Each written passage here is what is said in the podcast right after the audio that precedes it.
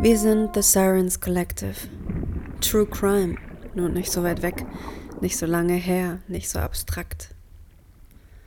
Wir haben ein Archiv gegründet, das ihr unter www.thesirenscollective.com findet. Wir wollen die Dunkelziffer sichtbar machen, die unsere alltäglichen sexualisierten Übergriffe beschreibt. Wir wollen laut sein, Sirenen sein, lernen aufeinander zu achten und lernen, wie wir unsere eigenen Grenzen setzen. Wir sprechen mit Menschen, die sich in ihrem beruflichen Alltag mit sexualisierter Gewalt auseinandersetzen, sprechen mit Betroffenen und teilen unsere eigenen Erfahrungen und unseren Weg durch unser krankes System. Herzlich willkommen in unserer neuen Folge The Sirens Collective. Ich begrüße ganz herzlich Lise. Hallo Lise. Hallo, wie schön, dass Sie uns wieder hören. Ja, und wir haben heute ein, eine Besucherin. Wir haben uns gerade dafür geeinigt. Wir sagen jetzt einfach Besucherin. Und das ist Nina. Nina Fuchs ähm, stelle ich einmal ganz kurz vor. Nina ist die Vorsitzende des KO-Vereins Kein Opfer e.V. Durch einen persönlichen Schicksalsschlag hat Nina den Verein initiiert und seit 2016 spricht sie über ihre persönlichen Erfahrungen. 2013 begann Ninas Weg auf eine Weise, die sie sich niemals erträumt hätte und ihr ganzes Leben veränderte sich. In der Nacht vor circa zehn Jahren wurde sie unter dem Einfluss von K.O.-Tropfen vergewaltigt. Fünf Jahre später, im Mai 2018, wurde dann der mutmaßliche Täter anhand der DNA-Spuren aus seinem Sperma in der Datenbank gefunden. Dennoch hat die Staatsanwaltschaft München das Verfahren eingestellt und weder die eingereichte Beschwerde ihres Anwalts noch eine sehr erfolgreiche Online-Petition mit über 100.000 Unterschriften und viel Aufmerksamkeit durch die Medien konnte das ändern. Ihre Verzweiflung war riesig. Für Nina ist es das größte Anliegen, dieses immer noch schambehaftete Thema der sexualisierten Gewalt in die Öffentlichkeit zu bringen und zu zeigen, dass ihre Vergangenheit kein Einzelschicksal ist.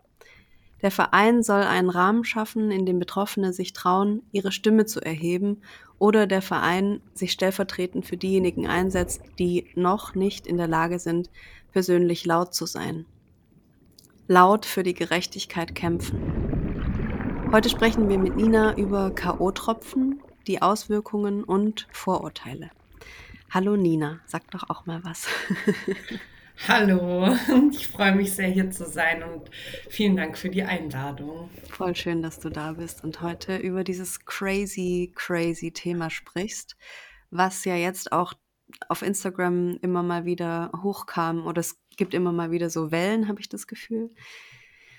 Und wir wollen jetzt aber eine große Welle mal schlagen, auch mit, dem, mit der Podcast-Folge. Und wir ähm, freuen uns, dass du auch ja, darüber sprichst in der Öffentlichkeit und so laut vor allem wie eine Sirene. Ja, das ist einfach durch meine eigene Geschichte und durch die vielen, vielen Geschichten von anderen mhm.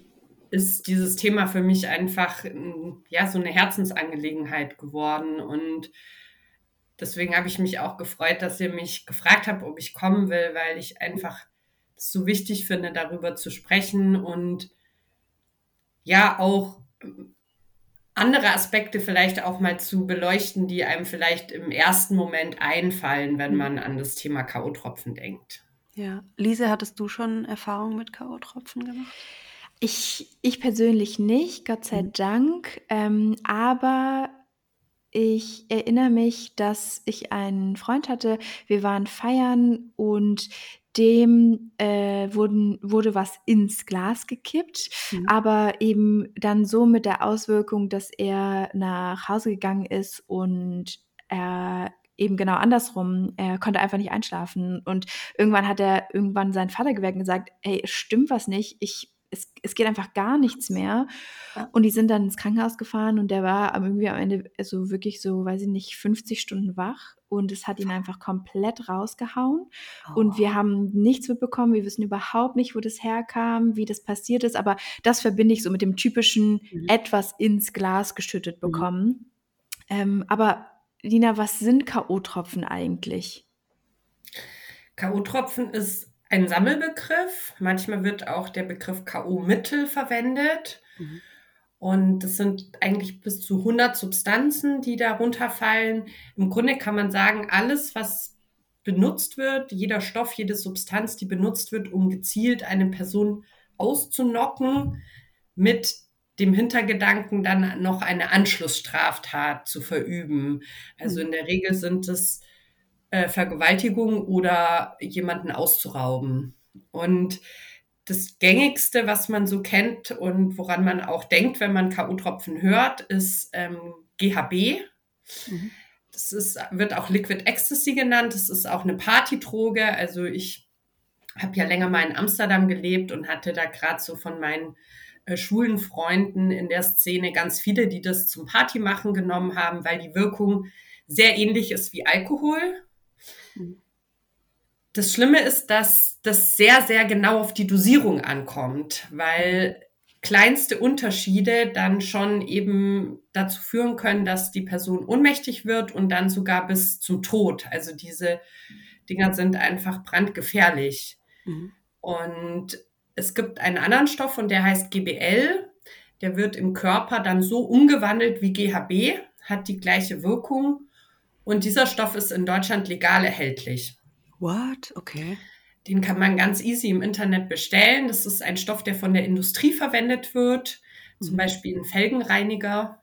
Wow. Ist der drin. Und was mich halt sehr stört, ist, dass die Politik keinerlei Anstalten macht, da einzuschreiten. Das könnte man ganz simpel lösen, indem man ähm, die Vorschrift macht, dass dieser Stoff vergällt wird. Das bedeutet so krass mit Bitterstoffen versetzt wird, mhm. dass wenn ein Tropfen in deinem Getränk wäre, würdest du es ausspucken, weil es mhm. so bitter ist, dass du es nicht mehr trinken kannst.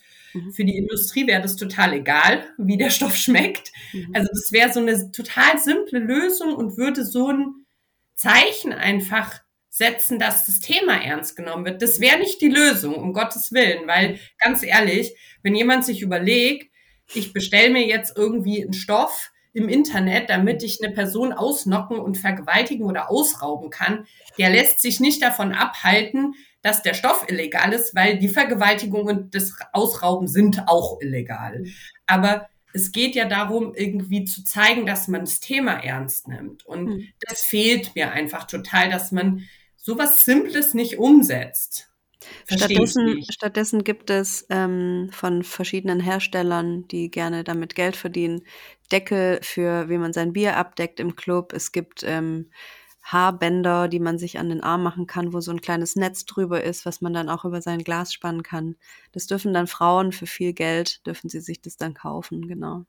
Ähm, am, am schlimmsten finde ich tatsächlich diese Armbändchen, die ja tatsächlich von dem Hersteller auch Schutzarmband genannt mhm. werden. Und ja. ich finde das richtig gefährlich, weil ich mir denke, was ist besser? Dass ich irgendwie informiert bin und einfach im Hinterkopf habe, es gibt das mit diesen K.O.-Tropfen mhm. und aufmerksam bin. Oder dass ich mich sicher fühle, obwohl ich es gar nicht bin. Mhm. So.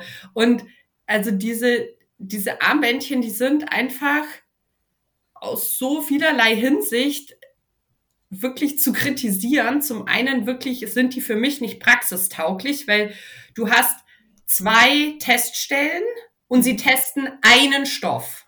Wie gesagt, es fallen bis zu 100 Substanzen darunter. Also du kannst einen testen. Und dann ist es ja nicht so, dass du dein Glas einmal am Anfang, bevor du trinkst, testest, sondern du weißt ja nicht, wann das dir reingetan wird. Das heißt, du müsstest eigentlich vor jedem mhm. Mal, wenn du wieder neu trinkst, müsstest du testen. Und wie, wie ist das dann in der Praxis? Dann so einer Wolfgang Petri hier den ganzen Arm voller Armbändchen oder und so ein Abend kostet dich dann irgendwie 100 Euro in Armbändchen oder also wie soll ich mir ja. das vorstellen in der Praxis? Krass. Und dann kommt eben auch noch mal das dazu, dieser Aspekt, worauf du auch, glaube ich, gerade hinaus wolltest. Ähm, wer trägt denn die Verantwortung? Mhm. Also ist es wirklich die alleinige Verantwortung der Betroffenen dafür zu sorgen, kein Opfer von K.O.-Tropfen und einer Vergewaltigung zu werden? So. Und das finde ich halt auch sehr schwierig daran. Total. Ich erinnere mich auch, ich möchte unbedingt hören, wie das bei euch war, als es dann so anfing, dass man rausgeht und tanzen geht und so. Meine Mutter hat immer gesagt, hey, pass auf deinen Drink auf, lass den nirgendwo stehen, schau, äh, dass du den in der Hand hältst und so. Das war ein Riesenthema, dass man Getränke nicht irgendwo stehen lassen darf. Aber ich hatte jetzt nicht irgendwie solche Tipps, Tricks und Spielereien oder so. Es war einfach nur, hey, pass auf und nimm den mit und sonst kauf dir lieber was Neues.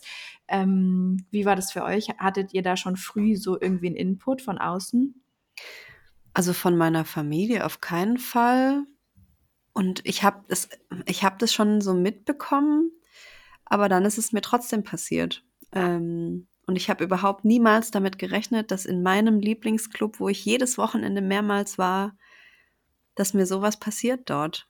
Mm, also vielleicht erzähle ich es ganz schnell. Ja, ich war ja, wie gesagt, äh, fast jeden Tag eigentlich dort oder zumindest alle drei Tage und hatte da so wie meine Familie und es war wunderschön und das war auch mein letzter Abend, den ich dort verbracht habe, weil da waren ganz komische Leute da und ich wollte eigentlich dann schon gehen, aber eine Freundin hat gesagt, nee, bleib doch noch ein bisschen. Wir haben uns dann noch eine, so eine halbe geteilt, also so ein riesiges Maß Bier in einem offenen großen Bierglas mit so einem Henkel.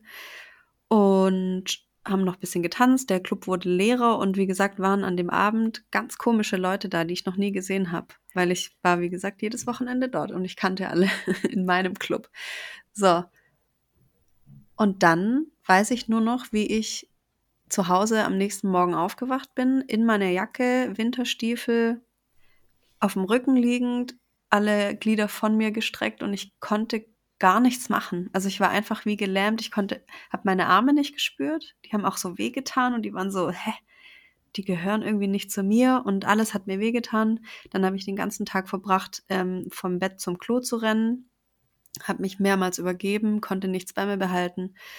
Und um 17 Uhr ungefähr habe ich es geschafft, zum Schreibtisch zu gehen. Ähm, habe an meinem Laptop irgendwie mich in Facebook eingeloggt oder damals StudiVZ, glaube ich noch. Und die Freundin hat mir geschrieben, die mit mir dort war, sie ist noch im Krankenhaus. Ähm, dieser Stoff, wie hieß er jetzt nochmal? GH GHB. GHB, ähm, wurde gefunden. Bei ihr war das ein bisschen krasser noch, weil sie ist ganz klein und zierlich und sie hat mehr von dem Bier getrunken. Ähm, sie hat es auch nicht mal mehr aus dem Club geschafft. Sie lag dann oben auf der Treppe und Leute haben sie dann aufgenommen und ins Krankenhaus gebracht, weil sie gar nichts mehr machen konnte dann. Und ja, dann wurde gleich der Test gemacht und sie hat mir Bescheid gesagt und dann wusste ich halt auch gar nicht, was ich machen soll. Also ich war völlig überfordert. Ich weiß noch, dass ich irgendeinen Johnny Depp-Film gesehen habe und dann bin ich eingepennt um, keine Ahnung, 18 Uhr und am nächsten Tag ging es mir okay. Ich bin aber auch nicht zum Arzt gegangen oder so, weil mir klar war, was passiert ist. Ich habe es nirgends gemeldet, außer natürlich in dem Club. Ähm, und ich habe danach auch von mehreren Frauen gehört, äh, ihnen ist das Ähnliche passiert. Dann hat auch der Besitzer gewechselt, also der äh, Besitzer hat verkauft. Und ja, seitdem muss ich ehrlich sagen, bin ich auch nie wieder feiern gegangen. Also außer auf Privatpartys. Ähm, das war 2008. Ja, ich habe ganz große, große Angst einfach vor sowas, dass das nochmal passiert, weil das war wirklich nicht schön und äh, ja, das hat, hindert mich davor, ähm, feiern zu gehen. Ich habe das gerne oh. gemacht, aber. N Erinnerst du dich, wie du nach Hause gekommen bist? Zu Fuß, also ich habe nicht so weit entfernt, vom, vielleicht so 20 Minuten zu Fuß ähm, von dem Club gewohnt. Und es war einfach ein ganz straighter Weg. Zwar durch einen mhm. Friedhof, aber äh, den habe ich war wohl gut hinbekommen, ja. Oh, scheiße, ey. Mhm. Ja, das ist richtig krass und es wird ja oft so zu solchen Geschichten jetzt wie zu deiner dann gesagt, ah Gott sei Dank ist nichts passiert. Und ich finde es ganz wichtig, auch immer wieder zu betonen, dass das, ach, da waren jetzt ja nur die K.O.-Tropfen, aber es ist ja nichts Schlimmes passiert. So, hm. ich meine, klar bin ich jetzt froh, dass nicht noch Schlimmeres dir passiert ist, ja, weil die Menschen, die, die das versucht haben, die hatten ja Hintergedanken, weil wer, wer tut denn jemand K.O.-Tropfen ins Getränk und geht dann nach Hause? Das macht ja niemand. Habe ich auch schon gehört. dass Leute das geil finden, Leute zu betäuben und einfach random irgendjemandem im Club was reintun. Ja, habe ich tatsächlich auch schon gehört. Das war mal hier in München. Das hat mir mein ähm, ehemaliger Anwalt erzählt. Plus noch schlimmer, also da, der hat wirklich die Leute damit umgebracht und denen beim Sterben dann zugeguckt. Oh Gott, okay, okay. Ja, ja also es ist schon also, eine kleine Anzahl richtig, wahrscheinlich, aber. Richtig schlimm, aber ähm, ich finde es halt so wichtig, das auch nochmal deutlich zu sagen, dass das mit den K.O.-Tropfen, das ist bereits eine Straftat. Das ist eine schwere Körperverletzung und ja. das kann unfassbar traumatisierend sein, ja. ähm, dieser Kontrollverlust und, und das nicht zu wissen. Ja. Und auch dann, wo du dann da aufgewacht bist und gemerkt hast, so, hey, scheiße, mhm. was los mit mir? Ähm, irgendwie, mein Körper ist irgendwie gelähmt, alles ist komisch und, und diese Angst und auch, ich meine, man sieht es ja daran, was das auch dann für Folgen für dich hatte, das ist jetzt ja wirklich lange her mhm. und trotzdem sagst du, du möchtest nicht mehr feiern gehen, weil du das auf keinen Fall mehr irgendwie das Risiko eingehen möchtest, ähm, ja. dass das nochmal passiert und ich musste daran denken, dass ähm, jetzt so vor ich glaube, so eineinhalb Jahren ist das erste Mal so bekannt geworden, dieses sogenannte Needle Spiking, mhm. wo die K.O.-Tropfen einfach nicht mehr so in das Getränk reingetropft werden, sondern mit so ganz dünnen Spritzennadeln direkt quasi in den Körper initiiert werden, injiziert werden. Ich sag's nochmal. Ähm, wo die K.O.-Tropfen quasi nicht ins Getränk getropft werden, sondern direkt mit so ganz feinen Spritzennadeln in den Körper injiziert werden. Und bekannt wurde das, weil in Großbritannien das verhäuft, ähm, häufiger vorkam mhm. und dann Frauen sich zusammengeschlossen haben und gesagt haben, wir boykottieren das Nachtleben. Mhm. Weil wir haben Angst, wir fühlen uns nicht mehr sicher. Mhm. Ja. Und das ist so traurig, weil das so die Freiheit einschränkt einfach. Es ist nicht mehr sicher und ich brauche, um feiern zu können und um losgelassen tanzen zu können, brauche ich einen sicheren Ort. Und ich habe es probiert und ich, ja, ich tanze auch immer noch gerne unter Freunden und Freundinnen, aber so in einen Club gehen und um mich rum sind viele besoffene Menschen vor allem, das turnt mich so krass ab, weil ich immer daran denke, irgendwas lauert hinter einer Ecke und ich könnte betäubt werden. So, das ist voll krass. Und klar könnte ich daran arbeiten und wieder in Clubs gehen und mich davon lösen, aber ich habe gar keinen Bock, ähm, auch da mein Geld auszugeben in Clubs, wo sowas immer wieder passiert. So. Total. Ja. Man muss sich auch mal fragen, warum geht man eigentlich aus? Warum geht man tanzen? Man geht tanzen, um einfach sich richtig mal loszumachen, sich richtig ja. einfach mal alles rauszutanzen, einfach mal sich ein bisschen zu entspannen, ein bisschen Freude, mit Freunden unterwegs zu sein, einfach sich eine schöne Zeit zu machen. Und eine schöne Zeit kommt einfach nicht an, wenn man das Gefühl hat, man muss eigentlich die ganze Zeit auf der Hut sein. Das ist ja. einfach die ganze Zeit schleichen im Tanzmodus. Und das, das funktioniert einfach nicht. Das ist absurd. Und guck mal, es ist 15 Jahre her und es ist für dich einfach eine grundsätzliche Entscheidung geworden, mhm. äh, das ja. zu meiden. Und das, da kann man nicht sagen, wie du gesagt hast, Nina, es ist ja nichts passiert. Da ist mhm. unfassbar viel passiert. Also es ja. ist ja, genau. absurd. Es hat mich verändert in, in, der Hinsicht, ja. Ja, Voll. total. Und das mit den Nadeln, da musste ich auch äh, dran denken, als klar, weil wir sprechen übereinander, weil ich auch da so eine Dokumentation drüber gesehen habe.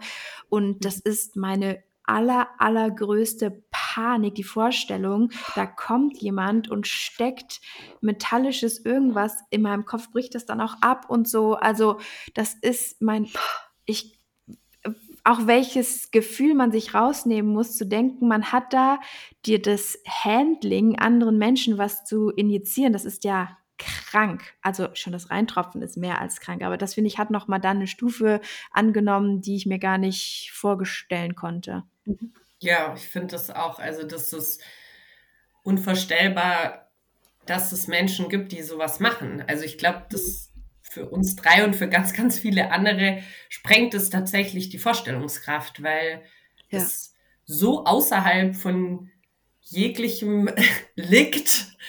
Also ja, es ist sehr, sehr schlimm und das ist halt für mich auch so was, was ich immer wieder betone.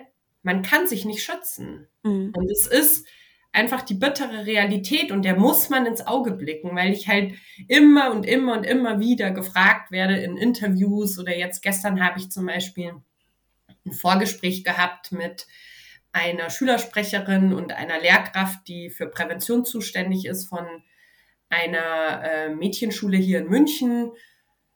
Die möchten einen Vortrag zur K.O.-Tropfenprävention. Mhm. So. Und die, die Lehrkraft hat halt immer wieder so dieses, ja, wie kann man sich schützen? Mhm. Und Tipps und, und Handlungsanweisungen. Und ich mhm. verstehe das ja total, diesen Impuls, dass man das gerne sich schützen möchte, dass man die Kontrolle haben möchte. Aber es ist äh, generell im Leben, Sicherheit ist einfach eine Illusion. Und gerade mit solchen Themen wie sexualisierter Gewalt und, und K.O.-Tropfen, wenn ich nicht bereit bin, mich in meiner Wohnung einzuschließen und nie wieder irgendjemand die Türe zu öffnen, dann muss ich dieser Realität ins Auge blicken, dass es einfach nicht geht, sich zu schützen. Man kann Risikominderung betreiben, auf jeden Fall. Natürlich sage ich, lass bitte nicht dein Glas in der Ecke stehen und geh erstmal in Ruhe eine rauchen und noch aufs Klo. So. Oder nimm auch nicht von irgendwelchen fremden Leuten Getränke an. Das ist genauso, ich, ich bin so ein freiheitsliebender Mensch würde ich deshalb irgendwie drauf bestehen, in Mexico City in jedem Viertel nachts alleine einen Spaziergang zu machen? Nein, weil das ist Menschenverstand. Richtig. So, man, man kann immer ein bisschen drauf achten ja. und aber ich finde es wichtig, dass man versteht, ich kann mich nicht schützen und ich habe es infolgedessen auch nicht in der Hand. So mhm. und und deswegen ist es wichtig, dass ich irgendwie informiert bin, dass ich dass ich ein Stück weit aufmerksam bin und dass ich, und das ist wirklich der große, große Hebel, den wir haben, nicht alleine sind und gegenseitig aufeinander aufpassen. Mhm, ja. Und das ist wirklich so, dass alle Geschichten, die ich kenne, kann ich in zwei Gruppen eigentlich so ähm, mhm. einteilen. Mhm. Und zwar oft war das einfach so, dass Leute dabei waren, die irgendwie geholfen haben und sich gekümmert haben. Mhm. Und dann ist nichts passiert. Also es gab oder nichts Zusätzliches, keine zusätzliche Straftat. Mhm. Oder es gab auch noch so ein paar wenige Fälle, wie jetzt auch in deinem, wo die Person einfach so autopilotmäßig schnell genug reagiert hat und zack nach Hause. Mhm. Aber die meisten Fälle, wo die Person wirklich alleine war, hat so geendet wie bei mir oder noch viel schlimmer. Okay. Und das ist auch wirklich das, was ich dann eben als Antwort geben kann in Interviews oder was ich auch natürlich dann diesen Schulklassen sagen werde. Mhm. Bitte, bitte, bitte passt aufeinander auf. Und du hast vorher gesagt, du gehst nur noch privat feiern. Es mhm. passiert leider auch oft auf Privatfeiern. Mhm. Und gerade jetzt so ähm, bei jungen Menschen ist es, glaube ich, total wichtig, das irgendwie auch zu wissen, dass man sich auch da irgendwie nicht zu 100 Prozent sicher fühlen kann. Ja. So, ich meine, du bist jetzt auch noch mal irgendwie in einem anderen Alter. Du, glaube ich, hast auch noch mal ein anderes Gespür für die Leute, mit denen du dich umgibst und ja, so. Exakt. Und ich glaube, du kannst schon eben sagen, mit den und den Leuten fühle ich mich zu 100 Prozent sicher und dann ist es auch berechtigt und das würde ich über mich auch sagen. Also ich weiß auch, ich, es gibt Kreise, wenn ich mit den Leuten bin, dann wird da definitiv nichts passieren. So. Mhm. Aber ich glaube, dass vielleicht, wenn wir von Teenagern sprechen, mhm. die noch nicht da sind. So, mhm. und dass es da auch ganz wichtig ist zu sagen, auch da bitte es kann passieren. Und was auch noch äh, wichtig ist an dieser Stelle und auch zu diesem Pass auf dein Glas auf Tipp, den ich ja immer sehr kritisiere, ähm, zu sagen ist, auch Barkeeper tun das häufig rein. Mhm. Das ja. heißt, du kannst dir dein Glas vors Gesicht halten, den ganzen Abend. Und, und dabei ist es schon drin die ganze Zeit. Richtig. Ja. Es ist schon, das Kind ist schon im Brunnen gefallen, einfach so. Aber wenn wir uns jetzt in die Situation hineinversetzen, du hast so von den SchülerInnen gesprochen, ähm, die sind jetzt mit ihren Freundinnen feiern, die ersten Male und gibt es was, dass du sagst, hey, das sind die ersten Anzeichen. Wenn ich das bei meiner Freundin sehe, ey, dann sind alle Red Flags auf 1000 und wir müssen sofort was machen. Was, was macht man dann? Was, was, ist, was ist der Plan? Also ich glaube, was auffällig ist, ist, wenn eine Person viel krasser irgendwie Anzeichen hat von Betrunkensein, mhm. obwohl sie eigentlich gar nicht die Menge getrunken hat. Also das ist so ein Zeichen, wo man, und das auch sehr plötzlich kommt, weil die wirken richtig schnell. Also die fangen schon so nach 15 Minuten an zu wirken. Und wenn du dich da irgendwie wunderst und denkst, so, hä, wieso ist denn die jetzt auf einmal so krass drauf und verhält sich so, so mega auffällig und ist so drüber, oder halt im Gegenteil, ist so fertig und, und äh, kann, ist total schwach oder kippt um oder was auch immer, mhm. dass dann irgendwie sofort in, im Kopf halt so dieses Alarmzeichen so, oh, vielleicht sind da K.O.-Tropfen im Spiel. Gerade jetzt für Leute, die natürlich schon länger auch feiern gehen, dann weiß man auch so ein bisschen, was vertragen die FreundInnen. Und wenn halt die eine Freundin irgendwie sonst locker irgendwie drei Bier trinken kann und dann auf einmal nach einem halben Glas mir hier vom Barhocker kippt, dann ist halt schon sehr wahrscheinlich, dass das K.O.-Tropfen sind. Was auch noch ein Anzeichen ist, ist, wenn sehr auffällig irgendwelche Leute um einen rumschwänzeln. Mhm. Und irgendwie sehr aufdringlich sind und auch so versuchen, vielleicht eine Person von der Gruppe zu isolieren also so, so Sachen, dass man da so ein bisschen drauf achtet. Und es ist halt oft echt nicht so leicht, weil eben die Anzeichen sehr, sehr ähnlich sind von einfach besoffen sein. Mhm. Und es gibt einen ganz entscheidenden Unterschied, den kann man aber leider nur im Nachhinein feststellen und auch nur, wenn man eine Person hat, die einem das so von außen spiegelt, was die Realität war. Man kann nämlich durch K.O.-Tropfen rückwirkende Erinnerungslücken haben. Das bedeutet, über den Zeitraum, bevor man die K.O.-Tropfen bekommen hat. Mhm. Sowas ist mit Alkohol unmöglich. Mhm. Also du wirst niemals mit Alkohol Erinnerungslücken haben über den Zeitraum, bevor du angefangen hast zu trinken. Mhm. Das gibt's einfach nicht so. Und ich habe da ein ganz schönes Beispiel. Ähm, ich habe mal bei einer äh, Reportage mitgemacht. Das war so ein ähm, K.O.-Tropfen-Special irgendwie von RTL und da hat die Redakteurin so einen Selbstversuch unter ärztlicher Aufsicht auch gemacht. Und das war für mich auch sehr spannend, weil die haben nämlich eine Uhr mitlaufen lassen. Und daher weiß ich nämlich auch, dass das schon nach 15 Minuten anfängt zu wirken. Und die haben das so gedreht und dann ähm, kamen zwei junge Frauen vorbei und haben so neugierig gefragt, so was dreht ihr denn da? Und dann hat sie so gesagt, ja, äh, wir machen hier was zum Thema K.O.-Tropfen. Habt ihr da auch zufällig schon mal irgendwie Berührungspunkte gehabt? Und die eine junge Frau meinte dann, ja, habe ich tatsächlich, habe das schon mal bekommen. Mhm. Und dann hat die Reporterin gefragt, ob sie ein Interview mit ihr machen kann. Und sie hat gesagt, ja. Und dann haben die ein Interview gemacht. Das ging vielleicht so zehn Minuten, Viertelstunde. Und das war vielleicht so eine halbe, dreiviertel Stunde, nachdem sie die K.O.-Tropfen genommen hat. Also man hat schon gemerkt, nüchtern ist sie nicht. Also sie hat schon so leicht gelallt, man hat es irgendwie gehört. Aber sie konnte noch problemlos dieses Interview führen und da sich irgendwie gute Fragen überlegen und einfach schon noch ein Gespräch führen. Mhm. Am nächsten Tag haben sie ihr so ein Polaroid-Foto gezeigt von dieser Frau, die sie eben 10, 15 Minuten lang interviewt hat und sie hat behauptet, diese Person hat sie noch nie in ihrem Leben gesehen. Oha.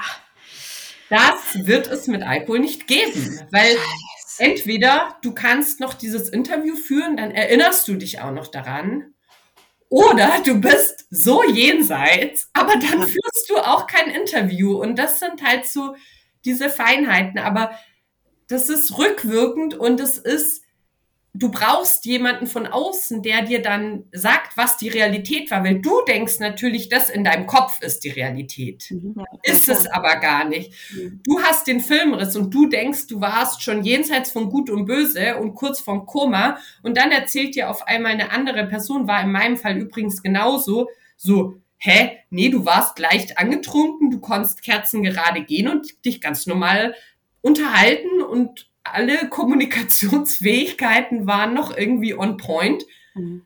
Und dann auf einmal merkst du so, fuck, irgendwas stimmt da nicht. Ja. Boah. Krass. Oh okay. Und dann heißt eigentlich die Freundin schnappen und sagen, hey, ich habe das Gefühl, irgendwas läuft hier gerade richtig schief. Wir gehen jetzt nach Hause, sofort. Hm.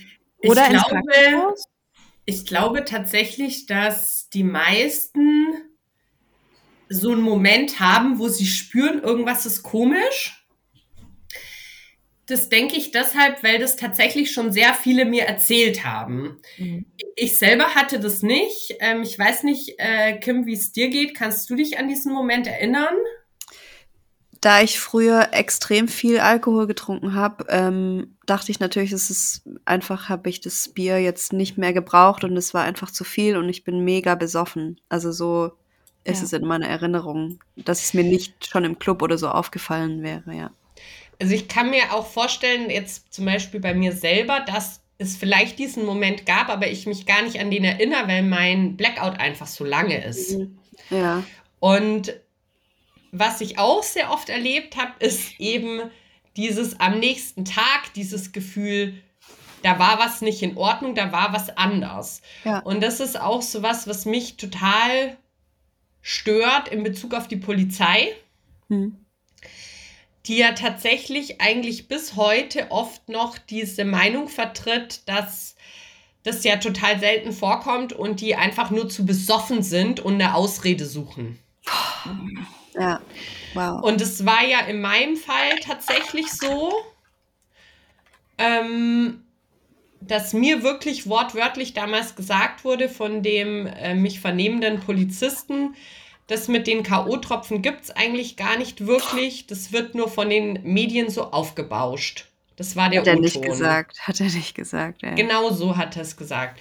Und mhm. dann hatte ich natürlich so ein bisschen die Hoffnung, es ist jetzt ja zehn Jahre her, vielleicht hat sich auch einfach was geändert in der Zwischenzeit. Mhm. Und dann habe ich äh, letztes Jahr bei einer Polizeistelle ähm, in Erding angerufen. Das ist hier so ein bisschen ähm, außerhalb von München weil ich da in eine Schule auch eingeladen war und ich immer versuche halt, wenn ich in eine Schule gehe, dass ich davor so ein bisschen recherchiere, mhm. was ist die Infrastruktur für Betroffene, wenn das irgendwie passieren sollte, damit ich das den SchülerInnen halt mitteilen kann, so so und so müsst ihr vorgehen, das, das sind die Anlaufstellen und natürlich ist es, je weiter du irgendwie aufs Land rausgehst, desto ähm, erbärmlicher wird diese Infrastruktur. Im Endeffekt habe ich dann mit einer Beamtin vom Kriminaldauerdienst gesprochen, die mir einfach nochmal genau dasselbe gesagt hat wie meine Erfahrung von vor zehn Jahren. Und es war letztes Jahr im Sommer, kein Jahr her.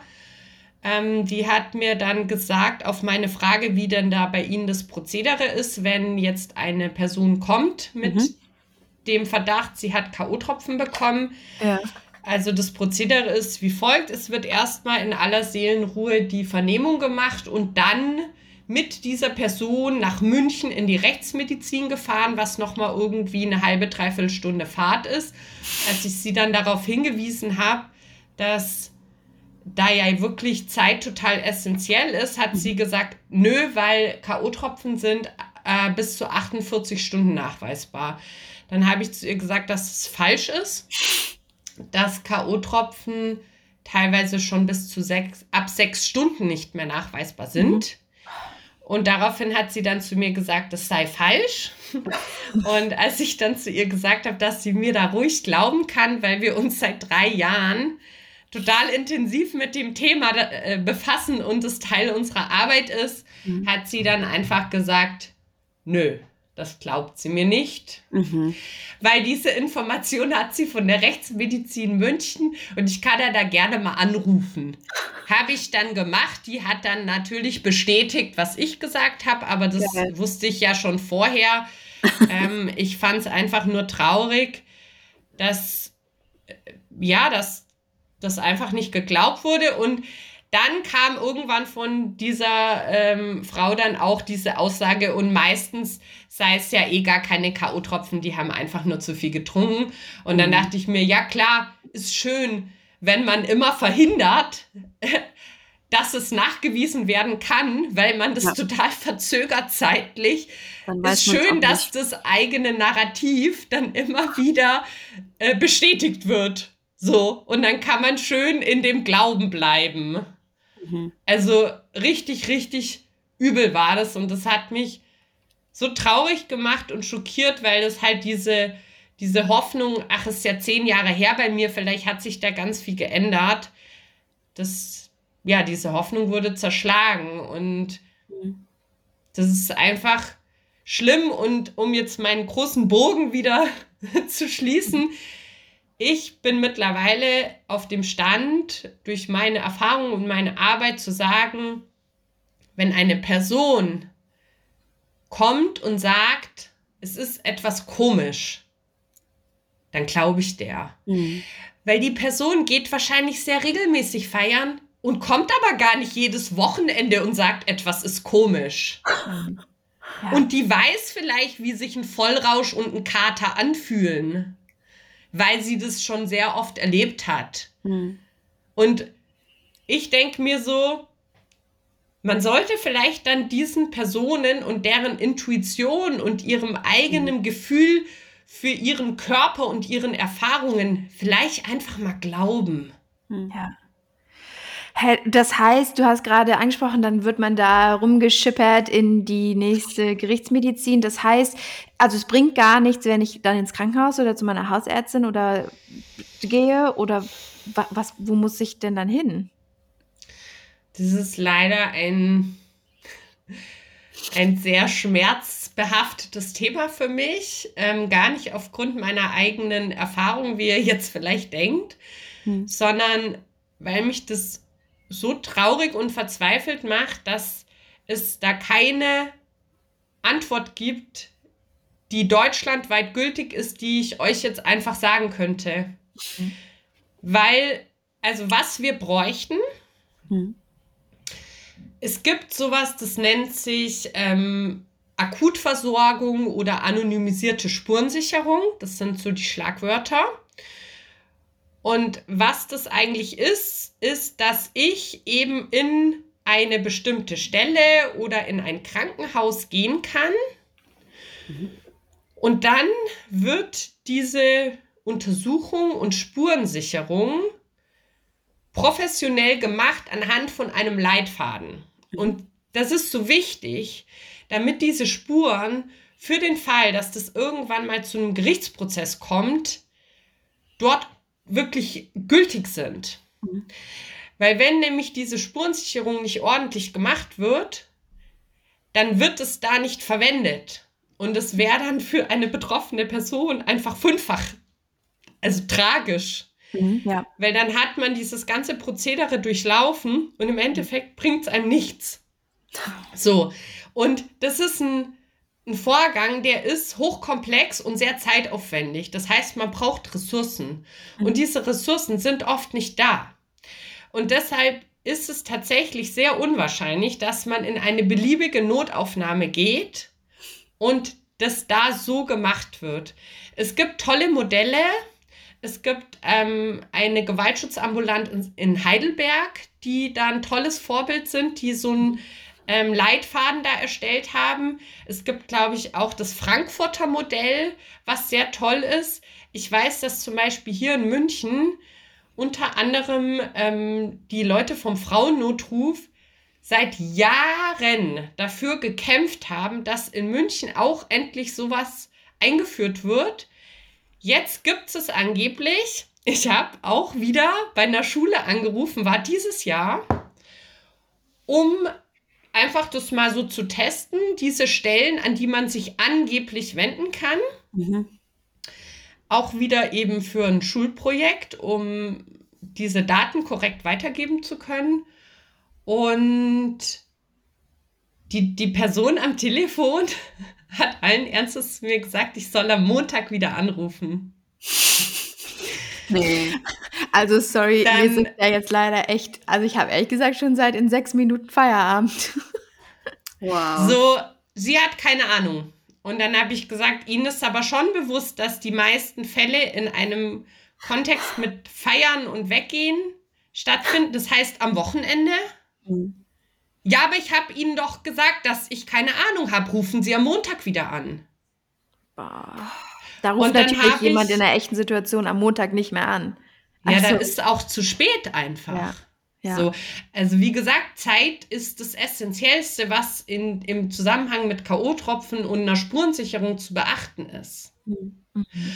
Und ich habe dann natürlich sofort ähm, Frauennotruf das mitgeteilt. Mhm.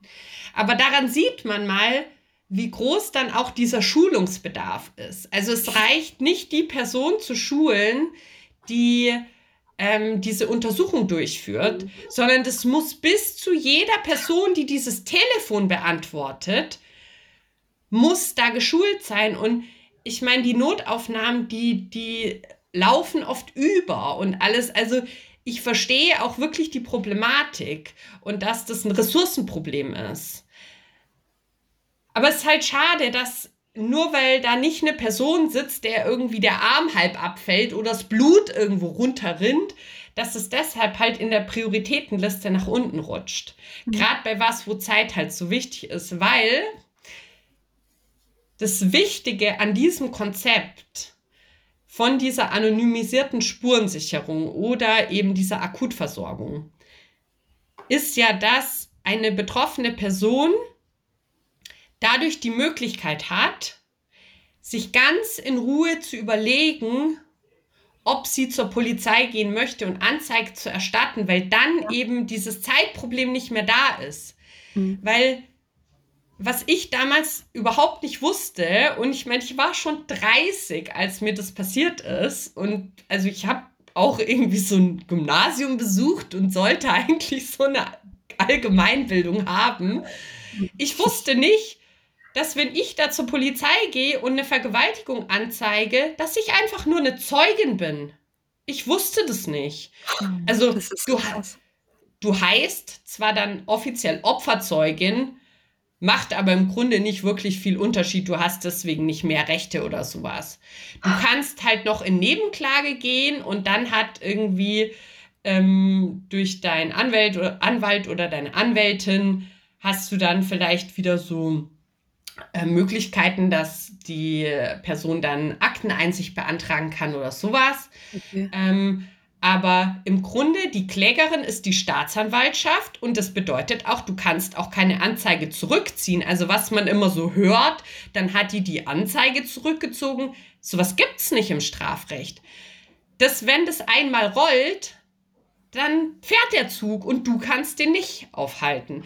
Mhm. Anzeige zurückziehen gibt es einfach im Strafrecht nicht. Und deswegen muss es wohl überlegt sein, einfach im, im Sinne der eigenen äh, mentalen Gesundheit und des eigenen Wohlbefindens, so diese Frage sich zu stellen, habe ich die Ressourcen und die Kapazitäten, wirklich sowas bis zum bitteren Ende durchzustehen? Und mit, mit bitterem Ende meine ich vielleicht vier Jahre Prozess, mhm. wo du dreimal in diesen vier Jahren äh, vor Gericht stehst mit ähm, 30 Verhandlungstagen jeweils, wo du immer und immer und immer wieder diese Geschichte erzählen musst. Mhm. Und was daran ja eigentlich jetzt so dramatisch ist, dass du sagst, hey, man muss sich als äh, Betroffene oder Betroffener dazu überlegen, ob man die Kraft und die Kapazität dazu hat. Und da liegt ja schon der Fehler, weil da ist es wieder der Schub auf die Opfer, dass die sich überlegen müssen, halte ich das aus? Und da ist ja dann schon der Fehler im Grundsystem, dass es eigentlich gar nicht die Frage sein dürfte, zeige ich das an oder nicht, weil wenn man die Sicherheit hatte, damit wird in einem Maße umgegangen, der zu meinem besten Schutz ist und zum Schutz Schutz aller, die danach betroffen sein können, dann ist es selbstverständlich, dass angezeigt wird. Und das ist was, was ich mir wünschen würde, wo man hinkommt, dass man gar nicht selber die Verantwortung bekommt, zu fragen, kann ich das aushalten? Kann ich mir das leisten, äh, jemanden anzuzeigen? Also, alter Schwede. Absolut. Und das ist auch tatsächlich so mit einer der vielen Aspekte, warum ich den Verein auch ins Leben gerufen habe, weil ich halt möchte, dass sich sowas ändert. Also mhm. ich bin nicht so naiv und denke, dass wir irgendwann dahin kommen, dass es keine TäterInnen mehr gibt. Ja. Das ist einfach, das wäre eine wunderschöne Utopie. Mhm. Ähm, diese Welt, in der es nur Frieden gibt und alle Menschen irgendwie sich selbst und alle ihre Mitmenschen lieben. Ich fände es geil, aber ich glaube, es ist eine Utopie. Es wird immer irgendwie Arschlöcher geben. Und es Menschen, ist ein bisschen ein Rückschritt, glaube ich, weil früher hat man doch, oder daher kommt ja dieser Brauch, dass man zusammen anstößt, weil früher ähm, haben ja so kleine Bösewichte den äh, Leuten so Gift ins Getränk gemischt und wenn man angestoßen hat, ist es so alles, alle Getränke haben sich miteinander vermischt und dann konnte man sicher sein, in dieser Runde hat mich niemand beschissen so. Ähm, ja, es ist ein Rückschritt, den wir gerade erleben tatsächlich. Ja, absolut. Ich kenne die Geschichte auch. Mhm. Ähm, vielleicht sollten wir mehr anstoßen. Ich weiß es nicht. Schwung. Aber Mit Schwung anstoßen, ja. Ich für mich war halt einfach, also durch meine eigene Geschichte, was ich erlebt habe, aber auch eben durch diese ganz vielen anderen Geschichten, die ich kenne, habe ich halt erlebt, dass eben von Seiten des Staates oder Vertretung des Staates in Form von Polizei und Justiz mhm. unfassbar große weitere Schäden verursacht werden für Betroffene. Ja. Und da ist halt für mich der Punkt, wo ich sage, das ist für mich nicht mehr hinnehmbar. Ich erwarte von unserem Staat, mhm. dass Menschen, die Opfer einer schweren Straftat werden, unterstützt werden und nicht weiter geschädigt. Und ich finde, sowas darf man erwarten. Ja, ja. Und ich möchte auch nicht in einem Land leben, wo sowas gemacht wird. Und das ist einfach für mich so, wenn ich halt den Status quo nicht ertrage, dann muss ich halt irgendwas tun, um das irgendwie zu ändern, weil ich finde, das Schlimmste, was es gibt, ist so Ohnmacht. Mhm. Und das ist einfach so was, wo ich mir halt wünsche, dass wir das irgendwann schaffen mit dem Verein und ganz vielen anderen, weil ähm, gesellschaftlicher Wandel und so große Veränderungen schaffen wir immer nur gemeinsam, mhm. wenn wir uns zusammentun aber dass wir dahin kommen, dass einfach, genau wie du gerade gesagt hast, Lise, dass das, das normal wird, dass wenn eine, eine Person da Opfer wurde von K.O.-Tropfen und vielleicht noch einer Vergewaltigung, dass die zur Polizei kommt und dann ist da wirklich dieses Prozedere mit, es wird adäquat reagiert im Sinne von schnell, ähm, weil man weiß, es ist zeitkritisch es ist Empathie da, weil mhm. verstanden wird, die Person hat gerade was unfassbar Schlimmes erlebt und ist traumatisiert. Mhm. Ich bin geschult zum Thema Trauma, zum Thema sexualisierte Gewalt, zu Ver Vergewaltigungsmythen. Mhm. Das ist alles da und dann wird ordentlich ermittelt, das alles ordentlich gemacht. Die Person muss auch nur einmal diese schlimmen Fragen beantworten und die Geschichte erzählen. Und dann geht es genauso weiter in, in dem äh, Gerichtsprozess. Es werden nicht mehr irgendwie fast alle Fälle eingestellt. Ähm, es werden nicht von den wenigen, die übrig bleiben, fast alle freigesprochen. Und es werden nicht von den noch wenigeren, die dann übrig bleiben, so fucking lächerliche Strafen wie irgendwelche Bewährungsstrafen verhängt. Also da sind noch so, so, so viele Punkte, die da irgendwie geändert werden müssen. Und ähm, mir ist schon sehr lange klar, dass das hier kein Sprint wird, sondern ein unfassbar mhm. langer, langer Marathon. Aber ich glaube halt, ähm, es gibt so viele Menschen wie ihr und ich und tolle andere Menschen, die wirklich eine Hartnäckigkeit mitbringen mhm. und sich wie so kleine Bullterrier da so ins Schienbein reinbeißen und, und so lange nicht loslassen, wie es anders ist. Mhm. Hey, was ich mich jetzt dann gerade noch frage, gibt es eigentlich Clubs oder Orte, öffentliche Orte, an denen gefeiert wird und getanzt wird, die sich diesem Thema ganz bewusst sind, die ganz, ganz bewusst eben diese Safe Spaces organisieren wollen, die da sein wollen, die bestimmte Vorkehrungen treffen? Ähm, gibt es Orte, deren Leitfaden oder deren Aushängeschild eigentlich es ist, ähm, den K.O.-Tropfen, den Kampf anzusagen, dass man das Gefühl hat, hey, da bin ich so safe, wie es irgendwie safe sein könnte. Und was jetzt rede ich schon wieder so lange, aber was ich auch wieder denke, ist, ähm, wenn sowas in Clubs passiert, was passiert eigentlich mit den Clubbetreibenden? Haben die, müssen die sich rechtfertigen? Können die zur Verantwortung gezogen werden? Ähm, was passiert in den Clubs, in denen sowas immer, immer wieder passiert? Sind die da irgendwie verantwortlich? Also ich kritisiere das immer sehr, dass die also Clubbetreibende und VeranstalterInnen gar nicht in die Verantwortung genommen werden. Und damit meine ich aber explizit eben nicht eine juristische Verantwortung. Um die geht es mir nicht. Ähm, das beantwortet quasi gleich schon einen Teil deiner Frage. Also nein, da gibt es keine juristischen Konsequenzen oder so. Was ich eigentlich mir wünsche, ist also A schon mal allein, dass man anerkennt, dass der Club, die Veranstaltung, die Bar, was auch immer, ein Tatort ist sehr oft. Mhm. So, also das wird irgendwie nie so benannt. Mhm.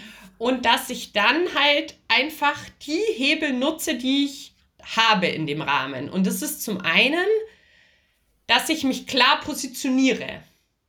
Also, dass ich das Thema nicht irgendwie totschweig und unter den Tisch fallen lasse und damit nichts zu tun haben will und dann so dieses, also wenn ich öffentlich dazu Stellung beziehe, dann erweckt es ja den Eindruck, dass das hier vorkommt. Und das will ich ja nicht. So, sondern nee, dass da einfach ganz klar Stellung bezogen wird, so wir hier wollen einen Safe Space schaffen und wir sagen KO-Tropfen den Kampf an. Mhm. Wir hängen irgendwie Plakate aus, wo Informationen sind zum Thema KO-Tropfen. Also alle so Sachen, die ich vorher schon irgendwie mal angesprochen habe. Was ist es? Wie wirken die? Wie kann ich das erkennen? Wo, an wen kann ich mich wenden? Wie soll ich reagieren? Lauter solche Sachen ist zum Beispiel auch total wichtig, wenn jetzt eine Person das ähm, passiert und dann die Freundinnen reagieren und der Person geht es vielleicht richtig, richtig schlecht, also so, dass man die, den Notarzt rufen muss, so wie das auch da im Fall von deiner Freundin war, Kim, mhm. dann ist das eine total wichtige Info, auch für diese Rettungskräfte zu sagen, wir haben den Verdacht, dass K.O.-Tropfen im Spiel sind. Das ist eine wichtige Info so. Mhm. Also dieses Ganze, dieses, sagen wir mal, Information, Awareness und sowas, da kann man irgendwie drauf aufmerksam machen, Plakate mhm. aushängen. Dann kann man irgendwie darauf die TürsteherInnen sagen, so, hey, kontrolliert besonders gut, weil ich muss ja ein Fläschchen oder eine Spritze ja bei mir führen, wenn ich da reingehe, sonst geht das ja alles nicht. Mhm. Da haben zwar schon ähm, Clubbetreibende äh, auch zu mir gesagt, es sei irgendwie total schwer durchzuführen, aber ich denke mir, das reicht doch schon, wenn das irgendwie bekannt ist, dass ganz explizit darauf kontrolliert wird. Das hat ja schon so ein Abschreckungsding irgendwie. Mhm. Und dann ähm, zu guter Letzt kann ich einfach sowas machen wie, ich habe Awareness-Teams, die da da sind am Abend die einfach AnsprechpartnerInnen sind, die selber irgendwie gucken, ähm, sind da irgendwie Leute, die sich so verhalten, als hätten sie irgendwie K.O.-Tropfen bekommen, dann kann man da gucken, sich kümmern. Ähm, dann gibt es auch hier in München ein ganz, ganz tolles äh, Startup, so ein Tech-Startup, die haben so eine äh, Hilferuf-App entwickelt, die auch tatsächlich für ganz, ganz viele andere Kontexte auch äh, funktioniert. Die haben zum Beispiel ein großes äh, Pilotprojekt mit der Deutschen Bahn gemacht in Berlin am Bahnhof Südkreuz, weil ganz viele Leute sich am Bahnhof zum Beispiel unsicher fühlen. Mhm. Aber das funktioniert auch sehr toll mit Clubs und das ähm, funktioniert dann so, dass die ganzen Leute, die in dem Club arbeiten, sind da geschult und wenn du dann diese App auf deinem Telefon hast, dann und du bist irgendwie in einer Situation, zum Beispiel ganz oft passieren in einem Club dann solche Straftaten auf der Toilette. Die sind oft im Keller. Du kannst nicht Hilfe rufen, du hast kein Netz, du, es ist laut im Club, niemand hört dich. So, da kannst du dann innerhalb so von Bruchteilen von Sekunden diesen Alarm auslösen und das funktioniert auch nicht über GPS, sondern über so kleine Beacons, die da angebracht sind. Also die Security weiß punktgenau, wo du bist und kann innerhalb von teilweise 30 Sekunden bei dir sein. So. Und die arbeiten auch noch an so einer Sonderfunktion, genau eben mit dem Hintergedanken K.O.-Tropfen, dass du so eine Art Timer-Funktion hast, da kannst du dann, wenn du eben diesen Moment hast, wo du dich irgendwie komisch fühlst und denkst, irgendwas stimmt nicht, kannst du diesen Timer einstellen. Solltest du dann irgendwie feststellen, so, ach, ach, das war jetzt irgendwie Fehlalarm, ich habe nur kurz frische Luft gebraucht, jetzt geht es mir wieder total gut, dann kannst du den Alarm auch wieder ausstellen. Aber sollten wirklich K.O.-Tropfen im Spiel sein, dann bist du auch gar nicht mehr irgendwie in der Lage, den auszustellen und dann geht der los. Und dann würde nämlich wenn äh, die entsprechende Täterinnenperson dich dann da aus dem Club rausziehen will, würden die TürsteherInnen quasi ein Signal bekommen und genau wissen, diese Person hat diesen Alarm vorher eingestellt und diese Person daneben versucht, die gerade da rauszuziehen. Und dann kann man nämlich noch genau da eingreifen, kann sogar die Polizei rufen und hat da dann wirklich nochmal einen riesengroßen Hebel, ähm, da eine Anschlussstraftat eben zu verhindern und vielleicht sogar eine mögliche Täterinnenperson zu fassen. Und in München, in auch so einem echt Club, der jetzt leider, leider schließen musste, ähm, aufgrund von äh, Mietverhältnissen, die haben ähm, ein Pilotprojekt auch mit Safe Now, heißt diese App, ähm, zusammen gemacht und hatten da wirklich auch äh, ganz tolle Ergebnisse. Das wurde richtig gut auch angenommen von den BesucherInnen. Und ich habe mich ganz viel mit dem Gründer auch ausgetauscht. Und wir haben halt gesagt, und das passt einfach so krass gut zu deiner Geschichte, Kim, sich beim Weggehen sicher fühlen mhm. ist ein, ein Freiheitsthema. Mhm. Das schränkt mich in meiner Freiheit ein, ja. wenn ich nicht mehr sagen kann, ich kann weggehen und mich sicher fühlen. Und das ist sowas, was die eigentlich verändern wollen. Sie wollen diese Safe Spaces schaffen in, in Clubs, bei Veranstaltungen, auch bei sowas Riesigen wie Rock im Park oder sowas, mhm. dass da einfach über diese Technik das geschafft wird, diesen Safe Space wiederherzustellen oder ein Stück weit zumindest sicherer zu machen. Ich meine, auch da, wie wir vorher schon gesagt haben, du hast keine Garantie, aber du kannst es besser machen, sicherer machen. Habt ihr euch, als ihr so zehn wart, habt ihr euch so das Jahr 2023 vorgestellt? Mit diesen tollen Innovationen, dass es jetzt Apps gibt, die man sich runterladen muss und dann im Club auslösen muss, wenn dir was Schlimmes passiert. Also ich finde das irgendwie, du, du sagst, es ist Freiheitsberaubung. Ich würde noch was anderes sagen, es ist menschenunwürdig. Auch was dann mit uns passiert. Ich, ich fühle mich manchmal wie so ein, ein, toter Fisch, der von der Gesellschaft so einfach so rumgeschmissen wird. Ähm, auch neulich in der Folge haben wir eine Nachricht vorgelesen, da hat eine, eine, ein junges Mädchen ihrer Mutter gesagt, ich wurde vergewaltigt vermutlich. Ich weiß es aber nicht mehr, ich kann mich nicht erinnern. Und die Mutter sagt, aha, ja. Damit war das Thema abgehakt, genau. Das ist menschenunwürdig. Auch, weißt du, wir leben in einem Rechtssystem, wo es für alles eine Strafe gibt. Alle werden immer bestraft. So, wie viel Strafzettel habe ich schon in meinem Leben bezahlt? Und dann passiert mir was.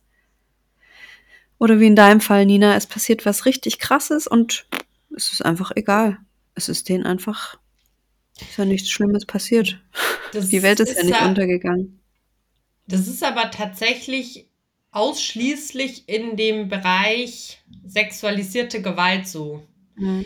Also, wenn man in, in andere Bereiche guckt, da ist es total klar dass diese Straftat ernst genommen wird, dass auch die Schuldverteilung ist total klar. Also da ist die Schuld zu 100 Prozent bei TäterInnen, zu 0 mhm. Prozent mhm. bei den Opfern.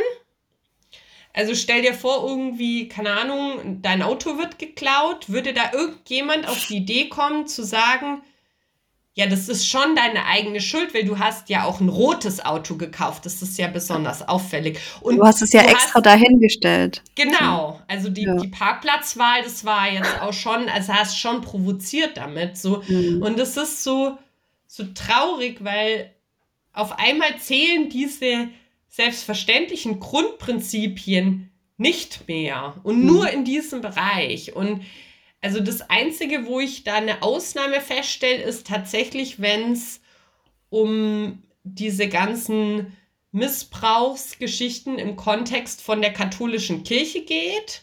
Mhm. Und was da sehr auffällig ist, ist, dass da tatsächlich die größte Opfergruppe männlich ist.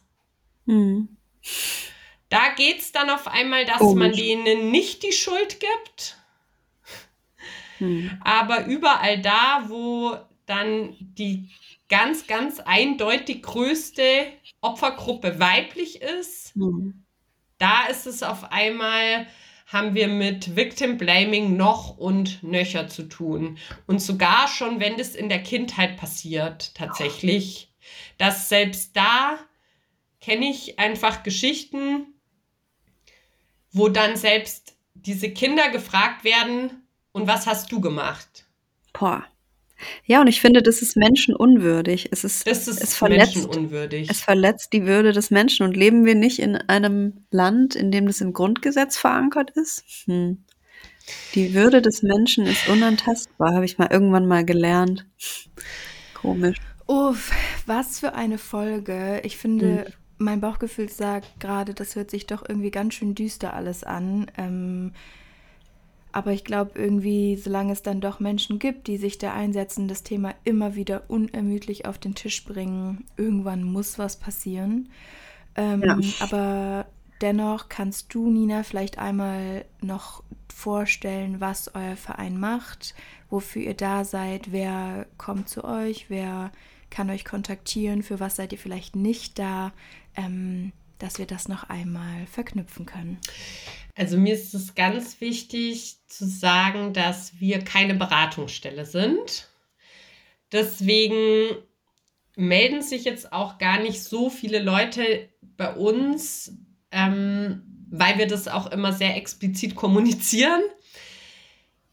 Natürlich kommen Geschichten und Menschen irgendwie auf uns zu und ähm, wir vermitteln dann auch gerne irgendwie weiter und sagen so, wende dich doch mal an die und die Stelle oder mach das und das.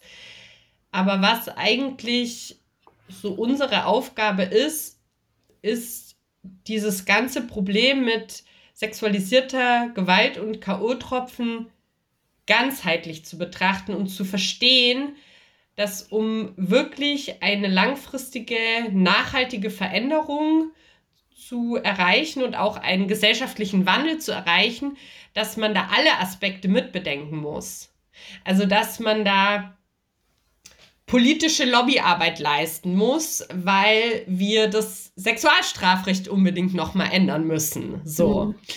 Dass man gucken muss, wie schaffen wir das, dass die Menschen, die im Staatsapparat, sage ich jetzt mal, arbeiten mit Betroffenen, Polizei, Justiz, aber auch zum Beispiel die Beamtinnen, die im, beim Opferschutzgesetz mit Betroffenen in Kontakt kommen, dass die alle geschult sind, dass die ihre Arbeit endlich mal kompetent machen können, weil sonst ist es irgendwie immer eine Grundvoraussetzung, dass man eine gewisse Kompetenz mitbringt, um einen Job machen zu können. Komischerweise da nicht. Aber das wäre auch ein Punkt. Und dann auch ganz, ganz wichtiger Punkt, Prävention. Also wirklich da anzusetzen, wo man vielleicht noch das Glück hat, junge Menschen zu erreichen, bevor sie Opfer oder äh, TäterInnen werden. Mhm. So. Und all diese Aspekte irgendwie mit einfließen zu lassen, hat uns halt dazu geführt, unsere Arbeit auf so Aufklärungs-, Präventions- und Öffentlichkeitsarbeit eigentlich zu fokussieren. Mhm. Und das ist auch, glaube ich, also ich habe da jetzt nicht stundenlang recherchiert, aber soweit ich weiß, sind wir auch irgendwie die Einzigen und das ist irgendwie so unser Alleinstellungsmerkmal, dass wir halt eben genau das machen, was aber halt den Haken hat, dass wir deshalb irgendwie in keine Förderschublade passen und deshalb einfach gar nicht gefördert werden. Mhm. Ähm, aber genau, das ist so, ja, so dieses Sprachrohr auch einfach sein und ich werde auch teilweise dann für Veranstaltungen auch eingeladen, eben als Sachverständige, weil ich diesen, diese betroffenen Perspektive halt mit reinnehmen kann. Und das, glaube ich, ist halt auch das Wertvolle, dass ich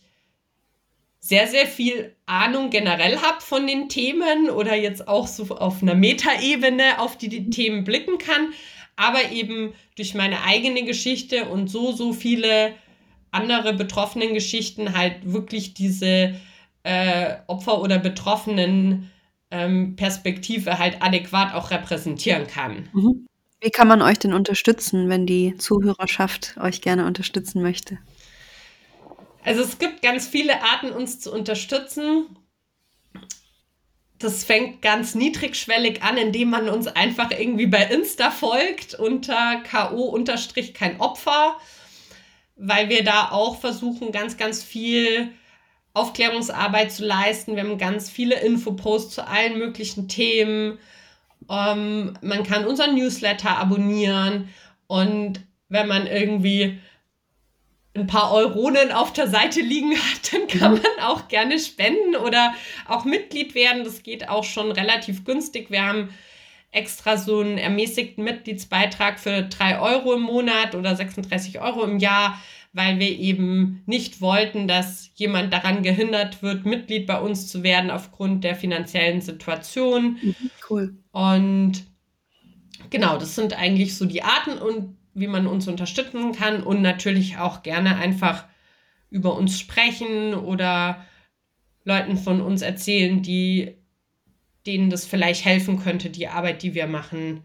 Wir haben nämlich zum Beispiel auch noch so ein Aspekt unserer Arbeit ist auch wirklich so eine Plattform auch zu sein für Betroffene. Wir haben jedes Jahr so ein Community-Wochenende für Betroffene von sexualisierter Gewalt, wo wir so ein verlängertes Wochenende in so einem ganz, ganz schönen Seminarzentrum, einfach so ein Ort der Begegnung, der Gemeinschaft und des Austauschs irgendwie stattfinden lassen, weil ich halt gemerkt habe, eigentlich immer, wenn Menschen was ganz, ganz Schlimmes erlebt haben, hilft es bei der Heilung so sehr, sich mhm. nicht allein zu fühlen und irgendwie zu wissen, das sind andere Menschen, die kennen das und vor denen muss ich mich nicht erklären und rechtfertigen. Das hilft schon, wenn man online so irgendwie mit einem Hashtag sich verbindet oder da eine Community hat. Aber ich dachte mir, viel schöner ist es noch, wenn die Leute wirklich im realen Leben neben mir sitzen. Mhm. So, und wir haben es letztes Jahr das erste Mal gemacht und es war ein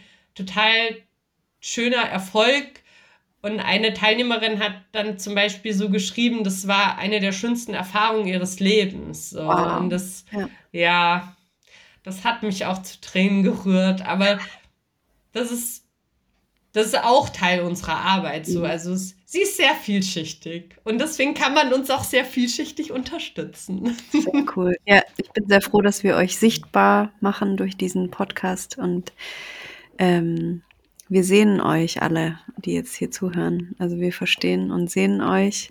Ich weiß, dass wir uns oft nicht gesehen und verstanden fühlen, vor allem mit dem, was wir erlebt haben. Deswegen bieten wir euch hier ein kleines Sichtbarkeitsfenster. Ja. Schön, dass du da warst, Nina. Danke. Ja, ich danke euch. Ähm, ja, ich kann mich deinen Abschlussworten nur anschließen und wir sind viele und wir kämpfen so lange, bis sich was ändert. Exakt. Danke.